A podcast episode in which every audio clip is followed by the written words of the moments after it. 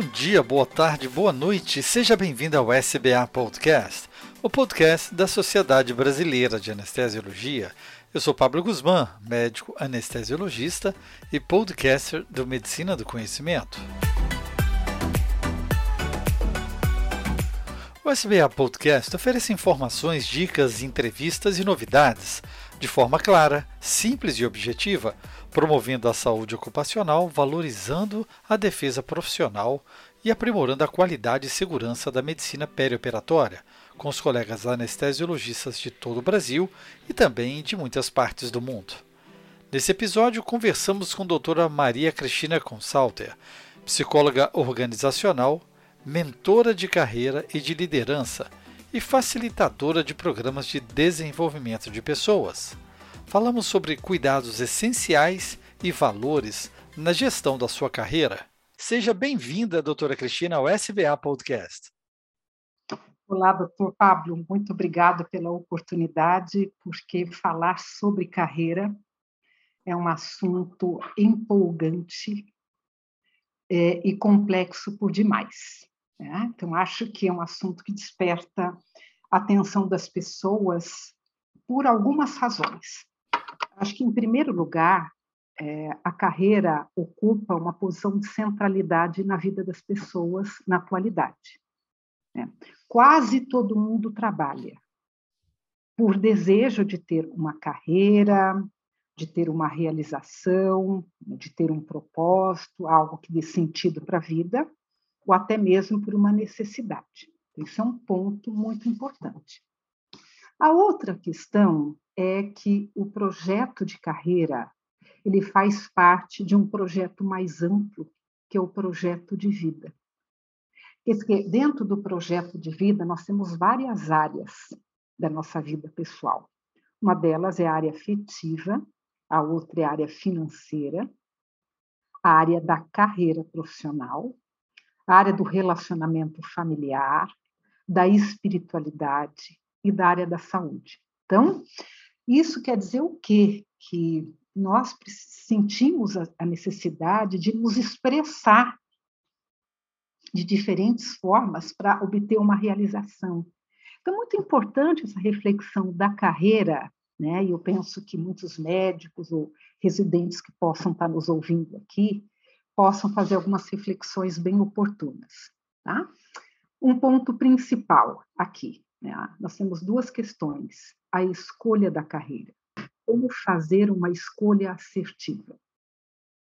Essa escolha ela precisa levar em consideração os nossos talentos, os nossos valores, as nossas habilidades, os nossos interesses e motivações, para poder fazer um sentido. E nem sempre é fácil fazer a escolha de uma carreira, porque nós estamos aqui vivendo experiências é, super complexas e o nosso mercado ele oferece uma, um leque de opções muito maior do que 30, 40 anos atrás. Então, facilmente o jovem se perde diante de tantas assim oportunidades na vitrine. Essa é uma questão que me chama a atenção. A outra é, uma vez escolhida a carreira de forma assertiva, clara, tem todo um investimento, tem todo um passo a passo, tem toda uma musculatura a ser desenvolvida para dar um, um, um, valor, né, dar sustentação a ela. Então, nós temos do outro lado da moeda a questão da gestão da carreira. Então, não se trata apenas de fazer uma boa escolha. Né? Fazer uma boa escolha representa uma caminhada de investimentos que vai levar naturalmente os profissionais a se preocuparem com uma boa gestão. Sabe, doutor Pablo, a gente tem uma situação de mercado altamente complexa. Então, o profissional ele é, entra para o mercado, vamos pensar aqui no médico, atuando em clínicas, hospitais, ou fazendo parte lá dos plantões. Então, ele tem em mente iniciar a sua carreira por algumas dessas vias. Mas, passado alguns anos, tempo de maturação técnica, mesmo de desenvolvimento de novas habilidades comportamentais. É natural que o profissional ele tenha necessidade de fazer um networking mais aprofundado, que ele possa aproveitar melhor essa rede de relacionamentos e de trocas, até para proporcionar oportunidades de emprego, de trabalho, né, de, de, geração de, de, de, renda, eu quero dizer. Então, é, a gente vê que a situação atual é uma, mas na medida em que os profissionais vão evoluindo, vão se capacitando, vão fazendo especialização, que esta geração mais nova, eu percebo, tem uma abertura maior para o estudo, para o aprofundamento, ah, naturalmente as necessidades da carreira vão evoluindo. Então, a gente observa frequentemente que um jovem ele inicia, como eu falei, numa área técnica, carreira, ou numa área clínica, ou dentro de um hospital, trabalhando com diagnóstico de imagens, mas alguns anos depois, esse cenário pode se modificar. Ele pode se tornar gestor de uma clínica, um executivo principal de um hospital. Por quê? Ah, uma série de situações vão acontecendo na medida da entrega desse profissional e não é incomum um médico deixar o exercício da medicina para se tornar um executivo voltado para a área da saúde, ou um docente voltado para a área da educação. Certo. E nós temos que ensinar as novas gerações e nós mesmos, independente da geração que pertencemos, que existem cuidados essenciais na gestão dessa carreira né, como foi, foi dito, a complexidade do mercado é, não é somente tecnológico, mas também social. O médico tem que lidar com os pacientes, com a equipe multiprofissional, com é, os seus é, colegas de outras especialidades e vislumbrar aonde ele quer chegar daqui a uhum. algumas décadas, né? Se ele vai permanecer na assistência ou vai ser incorporado por outras áreas eh, executivas é, da, própria, da sua própria instituição. E o momento ideal de pensar nisso é quando nós estamos no início da nossa carreira, talvez seja menos custoso e com mais oportunidades. Então, é, eu queria entrar na questão dos dilemas. Quais seriam os principais dilemas para a escolha do profissional médico na questão da sua área de especialidade, na, na sua gestão de estágios, ou na sua formação profissional propriamente dita? Pablo, assim, eu não tenho uma, um contato direto com o pessoal que está nesse estágio. Eu não sei, eu, eu, eu, consigo te responder de maneira genérica, mas específico para o pessoal da, da, área de medicina, eu não certo. sei. Eu pressuponho que seja assim: alguém que está finalizando, acho que é o quinto ano né, de medicina, ainda possa, por exemplo, isso acontece na psicologia, em outras áreas, ainda possa ter, assim, alguns receios de fazer uma escolha, porque quando você faz uma escolha, você está abrindo mão de um leque de opções dentro da área. Esse pode ser um ponto. Outro ponto que eu imagino que possa acontecer é a questão da rentabilidade. Né? No passado, isso era uma, uma coisa mais frequente do que hoje. As pessoas viam, né, as gerações mais antigas, na medicina, uma profissão de um status né, mais elevado e onde as pessoas poderiam obter uma, um rendimento financeiro acima da média. Tá?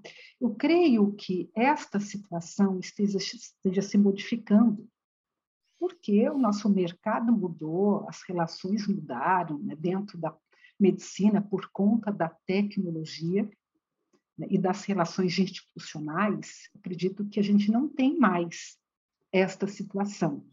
Mas é possível que alguns jovens ainda fiquem pensando e cultivem o dilema de qual área de especialidade pode, possa ser mais rentável, que ele consiga ter uma vida, um padrão de vida mais elevado.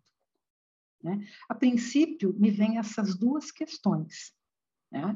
E também penso que é, alguns profissionais se sintam muito mais familiarizados com o trabalho clínico e outros já dentro de um ambiente cirúrgico.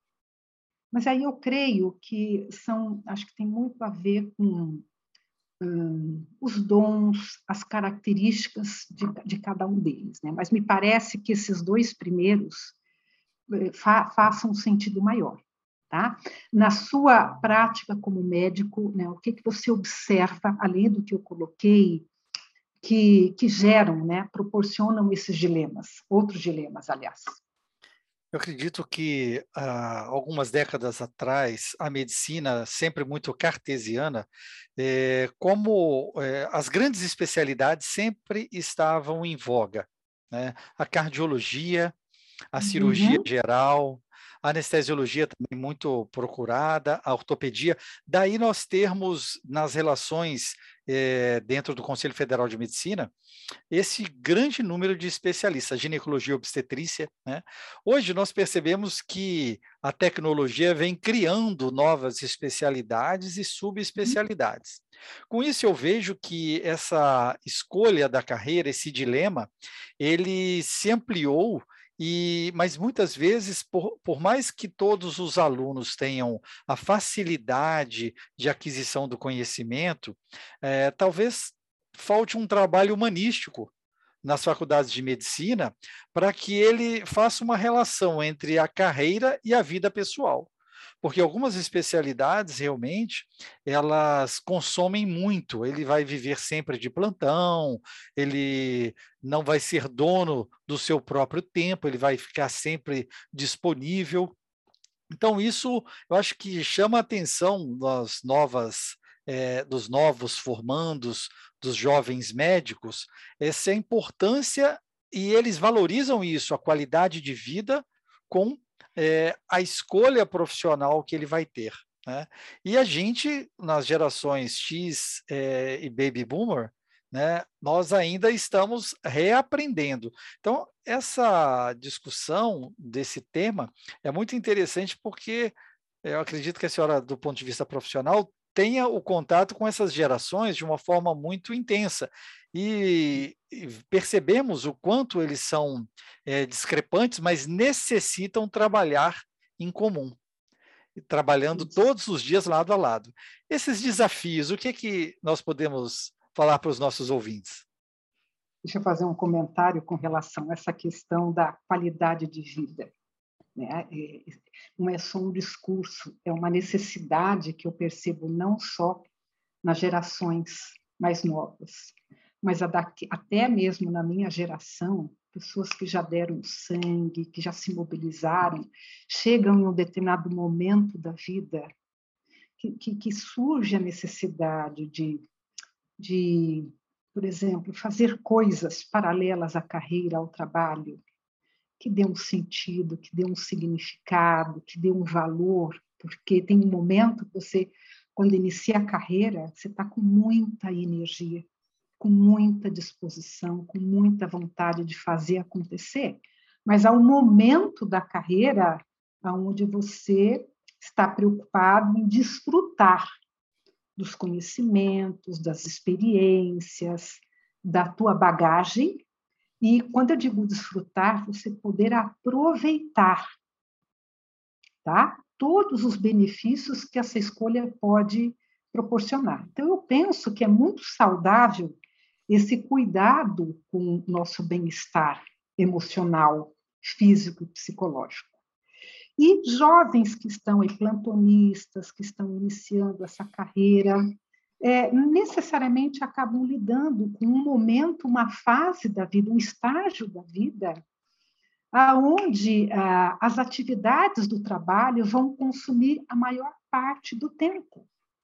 Né? Conheço até alguns jovens profissionais que até viajam, fazem plantões em algumas cidades diferentes, em busca de uma remuneração, né, de uma condição econômica financeira, mas também em busca de um uma bagagem, uma experiência, uma bagagem profissional, entendendo que isto pode ser um estágio necessário, tá? Porque quanto mais eu costumo usar um termo assim, né? Quanto mais a gente amassa o barro, tá? Mais a gente tem material para fazer a modelagem desse barro. Então, a minha experiência como mentora de carreira, orientando jovens ou até profissionais na faixa de 50 e tantos anos que estão em transição ou refletindo a sua relação com a carreira atual, representa um olhar né, ao momento de fazer um investimento mais maciço. E esse investimento mais maciço, ele implica na renúncia. Em alguns momentos na vida, e na minha geração isso foi mais frequente, ou a geração anterior à minha, de abrir mão de muitas coisas por conta do trabalho, por conta do excesso de responsabilidade, por conta do compromisso com uma instituição ou com o nosso nome a zelar. As gerações atuais, elas têm um sistema de valores, uma mentalidade um bocado diferente. Mas o fato é que, para alguém, para um profissional ser sustentável no mercado, representa ele é, tolerar e passar por uma fase mais intensa de atividades. Tá? Haverá um tempo futuro onde esse profissional poderá fazer a seleção. Isso já aconteceu comigo, né? Você fazer a seleção, certos tipos de cliente, a ética de determinado cliente, algumas posturas, a esse cliente eu não tenho condições de atender. Mas até a gente chegar nesse estágio de fazer escolhas, é, nós precisamos fazer essa modelagem de conhecimentos e experiências. Eu penso que passar por isto e os jovens terem essa percepção, esse reconhecimento de que certas renúncias elas representam assim. Eu estou renunciando temporariamente, atender uma necessidade pessoal, porque eu estou olhando para um futuro e lá na frente eu desejo estar em outra posição, em outra condição, mas o aqui agora requer mais semeadura.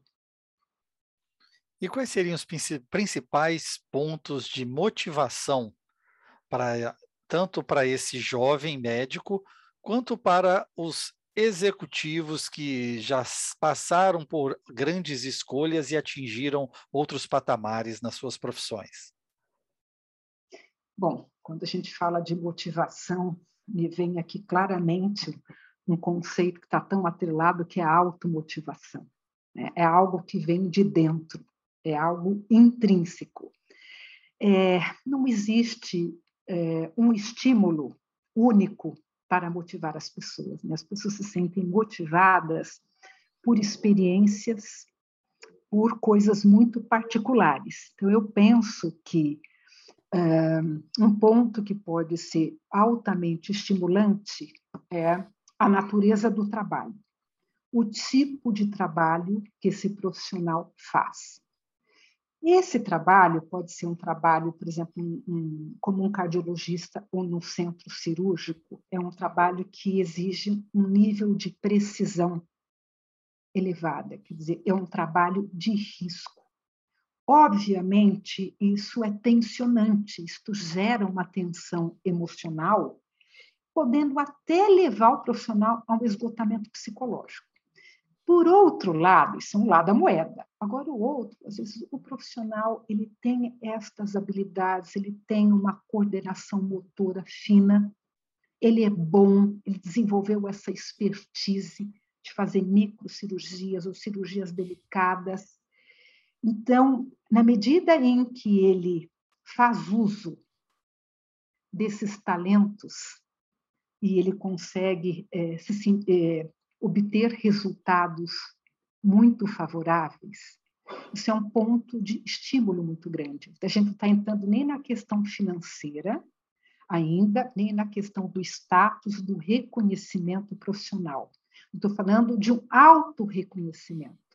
Esse profissional reconhecer os seus próprios talentos e exercitá-los dentro de uma relação de ajuda, que aí eu entro num ponto que você falou agora há pouco, que é a perspectiva humanista da medicina. Ora, vocês fazem o, ju o juramento de Hipócrates, é isso mesmo? Isso. Então, nesse juramento, né, tem um conjunto de valores éticos a serviço do cliente. E aí, pegando um, um ponto que você colocou agora há pouco, doutor, é, é necessário Infelizmente, as, as, faculdades ainda não, não estão entrando né, com uma grade para trabalhar a questão da saúde mental, que esse é um ponto muito importante, e também da, desses jovens. Dá uma segurada aqui, eu perdi o que eu ia falar. Era um ponto muito importante. A questão humanística das faculdades quanto à saúde mental? Habilidades, tá? Um ponto muito importante é o desenvolvimento de habilidades comportamentais. Porque tem profissionais que são técnicos exímios, maravilhosos.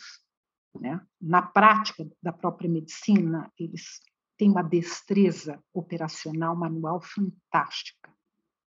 Mas isso não quer dizer que eles tenham habilidades comportamentais para trabalhar em equipe. Por exemplo, num centro cirúrgico, quantos médicos podem estar juntos, a equipe de enfermagem, para fazer uma cirurgia delicada? Ora, talvez no mínimo três, quatro, cinco pessoas ou mais na sala, junto com o anestesista. Então, esta habilidade comportamental chamada empatia, ela deveria estar na grade curricular das disciplinas, como algo muito importante e eu quero trazer um conceito aqui um pouco diferente de como a empatia é transmitida. As pessoas entendem assim, o que é empatia? Olha, é a capacidade de você se colocar no lugar do outro. Opa! Será que é simples assim?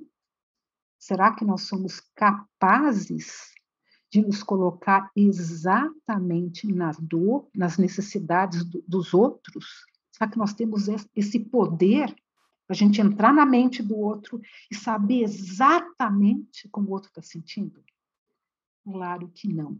Então, eu, eu gostaria de ressignificar o conceito da empatia da seguinte forma, né? A empatia ela tem a ver com a sensibilidade, no caso agora do médico, e diante de um atendimento, seja ele qual for, que ele é, consiga utilizar suas habilidades de comunicação trabalhar muito a questão da conexão, do olhar, da atenção com o seu paciente, possa perguntar qual é a dor, qual é a necessidade durante o processo da anamnese, mas que ele consiga é, realmente nessa conexão perceber o que é que o cliente realmente precisa, que tipo de ajuda, que tipo de necessidade. Por quê?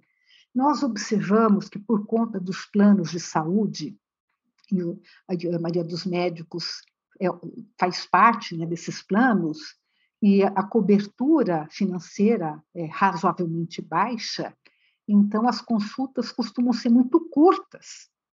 Já aconteceu comigo de fazer uma consulta médica, esperar 30 minutos por conta da fila de espera, e o médico me atender em 15 minutos. Ora, o que um médico pode saber a meu respeito da minha dor, do meu problema físico em 15 minutos? Isso é absolutamente impossível de acontecer.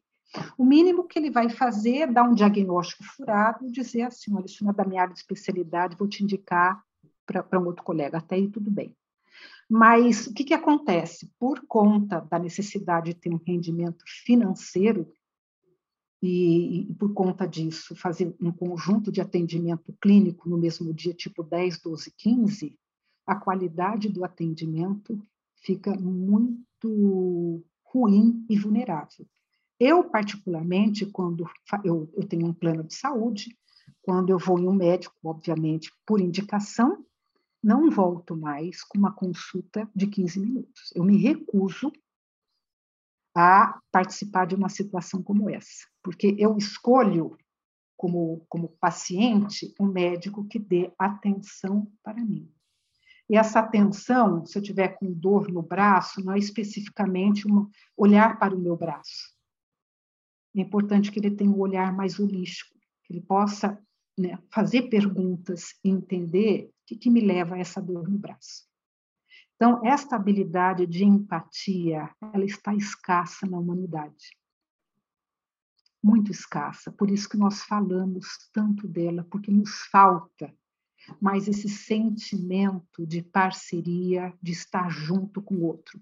Embora eu compreenda que se o médico for né, alguém tão empático, ele vai sofrer diante da perda de um paciente. Claro, a gente precisa ter um certo distanciamento afetivo até para poder lidar com essas situações críticas no trabalho.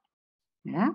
Mas um certo nível de conexão e empatia é fundamental, além das habilidades de comunicação, de se fazer ser entendido, porque as pessoas, doutor Pablo, eu vejo isso nos programas de desenvolvimento, escuto os empresários reclamarem, né?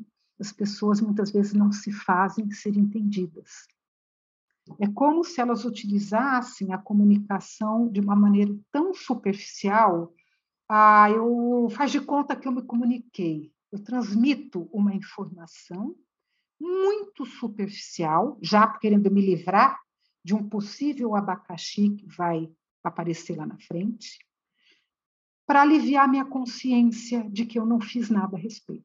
Eu digo alguma coisa, a outra pessoa não capturou o significado, o peso, a importância daquilo, e, obviamente, o problema vai estourar na mente. Por quê? A humanidade tem problemas seríssimos de comunicação, e não é só no expressar-se com clareza e objetividade. Na nossa ansiedade, nós ouvimos muito pouco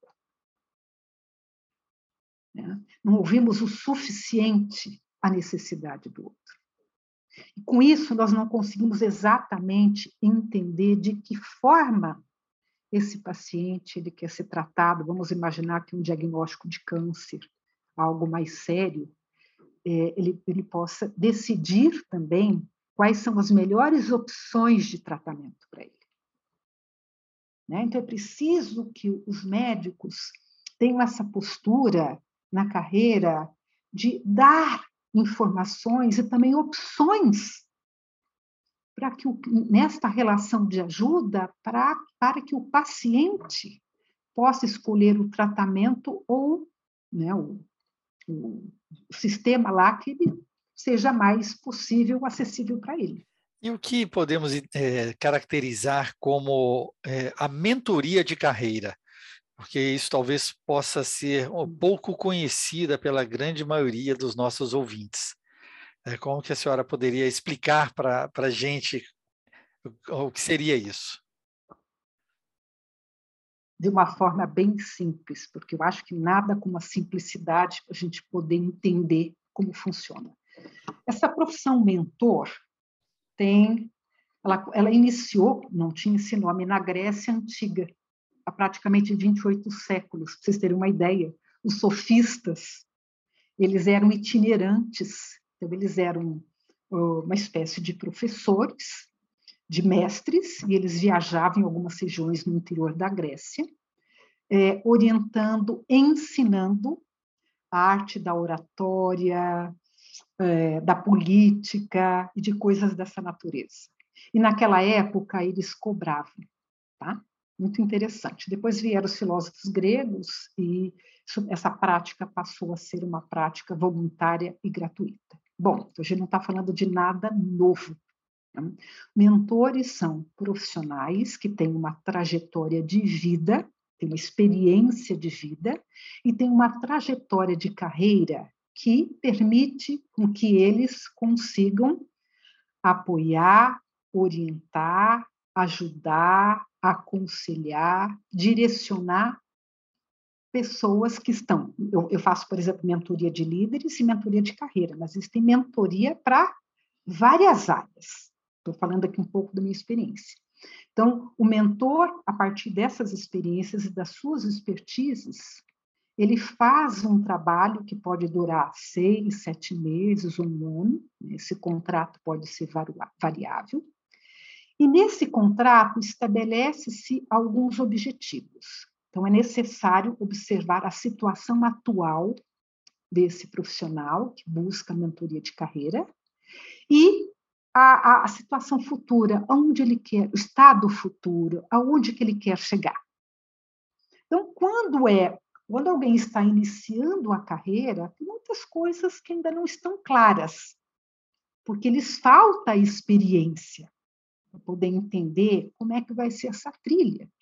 Mas é natural que profissionais na faixa de 30 a 40 anos passem por um processo de transição de carreira. Eu mesmo conheço médicos que exercem a clínica já há muitos anos, mas hoje eles têm uma atividade paralela de empreender um negócio. Nada a ver com a medicina.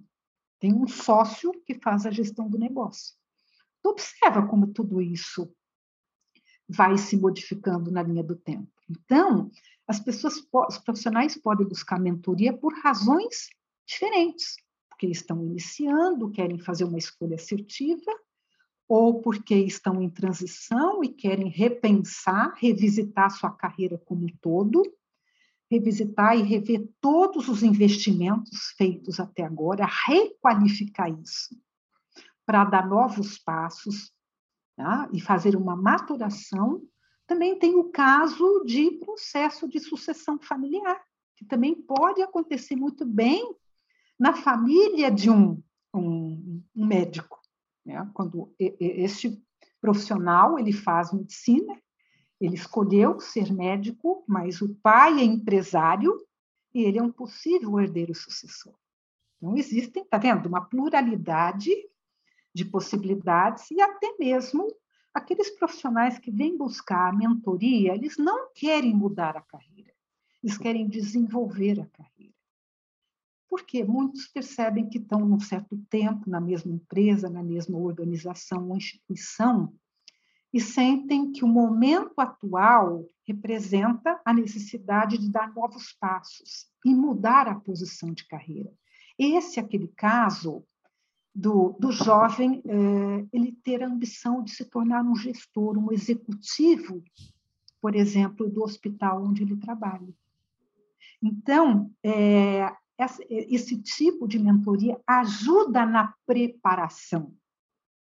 Como é que é feito isto? Nós trabalhamos com algumas ferramentas, tal lá como acontece no processo de coaching.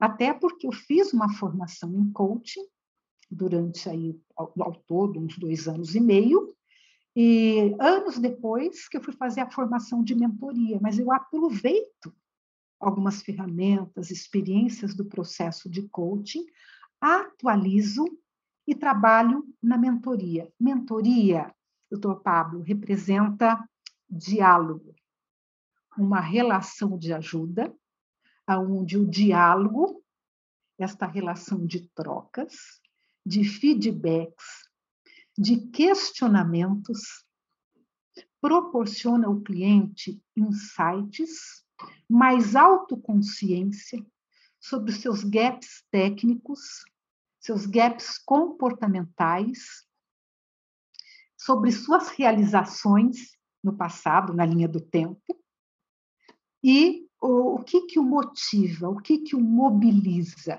Então, nós precisamos realmente levar em consideração é, essa questão que é essencial da vida, que é a motivação. Por exemplo, tem profissionais que são altamente estimulados por experiências de riscos. Tá? É como se é, eles fossem, tivessem uma, uma carga, não sei se nem é o termo correto, de adrenalina. E eles, eles têm essa necessidade de é, fazer tarefas versáteis, diferentes, atividades dinâmicas, porque a rotina a estabilidade é algo impensável na visão de carreira deles. Enquanto que tem outros profissionais que necessitam de mais organização, segurança, estabilidade, desenvolver uma carreira gradual. Tem profissionais que aspiram uma posição de gestão, tem profissionais que aspiram um cargo técnico fazendo o seu melhor. Então, a gente está entrando aqui na esfera da singularidade. Aí não tem certo ou não tem errado. As pessoas têm medidas de ambição diferentes. Tá? Mas o mais importante é a consciência de fazermos a melhor entrega possível dentro dos nossos recursos. Claro que isso envolve, o que falamos agora há pouco, estudos, atualização, porque a tecnologia está botando um monte de coisa de cabeça para baixo. Ainda mais a pandemia, que revolucionou, está revolucionando o jeito de pensar e fazer. Né? Das pessoas e dos profissionais. Eu penso que o olhar para uma carreira é um olhar mais extenso, de mais profundidade. E aqueles profissionais que estão mais ligados, mais atentos, eles levam uma vantagem competitiva em relação àqueles que já me procuraram dizer assim: você sabe que eu fiz a minha faculdade, segui mais ou menos aquela música do Zeca Pagodinho, deixa a vida me levar, leva eu. E, e eu estou aqui com 40 anos de idade e eu não estou fazendo o que eu quero. Eu não estou fazendo uma coisa que está é, gerando valor para a minha vida. Porque eu não fiz a gestão da minha carreira, eu segui um fluxo num determinado momento e me acomodei a esse fluxo. Então, eu penso que é um bocado perigoso isso se a gente for pensar que nós temos uma vida e uma história pela frente. Achei é, esses últimos minutos foram, na verdade, o grande, a grande mensagem para os nossos ouvintes aqui. Mas eu gostaria de pedir que, é, se for possível ainda, além disso que já foi dito, que a senhora deixasse para nós uma mensagem para cada ouvinte acadêmico é, estudante, residente e para os anestesiologistas que já se encontram aí nas suas décadas de trabalho. Como é, realmente focar ainda quais são os principais valores, qual a principal mensagem que pode ser é, sistematizada no sentido da sua carreira profissional? Olha, me veio aqui em mente aqui uma árvore de Natal de valores. Eu já vi histórias assim absurdas de residentes fotografarem e filmarem situações vexatórias do paciente e isso estourar na mídia. Tá? Muito delicado. A gente está falando aqui de um valor ético. Tá? O paciente que está num processo cirúrgico, numa situação de alta vulnerabilidade, pode se tornar um alvo de chacota e ser exposto socialmente por determinada situação, quando o profissional, seja o residente, seja lá o que for, possa até achar engraçado a cena, mas está diante de um ser humano que está em situação de vulnerabilidade. Então, quando aqui é uma regra da empatia. Quando nós estamos diante de alguém que se sente vulnerável, nós podemos fazer é ajudar e acolher né? e não expor esta pessoa nas redes sociais, dentro do próprio hospital, dentro da própria clínica, porque nós, esses médicos, são os guardiões, deveriam ser, dos valores éticos, também da questão da honestidade. Acho que um ponto muito importante quando eu falo em empatia, eu me refiro também a acolher o outro, porque as pessoas estão mais carentes e mais vulneráveis com o passar do tempo. Então, uma pessoa que procura um médico, um especialista numa área, ela espera realmente que ele dê atenção, que ele dê um tratamento humanizado, que ele olhe nos olhos, ele faça realmente essa conexão com a outra parte. Eu penso que é, o acolhimento, o respeito, a ética, colocar a verdade para o cliente, às vezes o cliente está em estado terminal, tem um diagnóstico gravíssimo. Mas eu já vi histórias do médico tá muito estressado, ele chegar para a família, na lata, dizer assim: olha, ele vai para óbito. Né? A família despenca, é uma coisa horrorosa, porque é, parece que faltou uma certa empatia do médico, como é que vai chamar as pessoas para um canto, para um café, vamos sentar aqui, deixa eu colocar para vocês a gravidade do problema. A situação é delicada, como que vocês pretendem fazer com isso, com aquilo? É diferente de chegar e falar, olha, ele não tem mais chance nenhuma de vida, sabe? Porque a, a parte, ao outro lado, a família que está ali, sabe que tem alguma coisa grave. Mas o fato de uma notícia grave ser transmitida com acolhimento, com respeito, com alguém que estamos junto, que faz toda a diferença. Eu penso que a humanidade carece mais de reavaliar sua escala de valores e os médicos, também digo isso para os psicólogos, os profissionais da minha área, nós somos da área da saúde. Precisamos ter esse cuidado, que nós somos seres humanos nos relacionando com outras pessoas. É gente. Né? E essa situação poderia, poderá ser invertida em qualquer momento. Né? Nós sabemos disso. Eu penso que todo esse cuidado, né, é, esse colo, colo entre aspas, que tem, tem paciente, família de paciente que é manhosa. Não estou me referindo a um, um colo para o manhoso, mas um colo assertivo, para a pessoa poder se recompor, poder juntar, e apesar de toda a dificuldade da notícia, ela sai de lá dizendo assim: puxa vida, mas esse médico foi muito bom.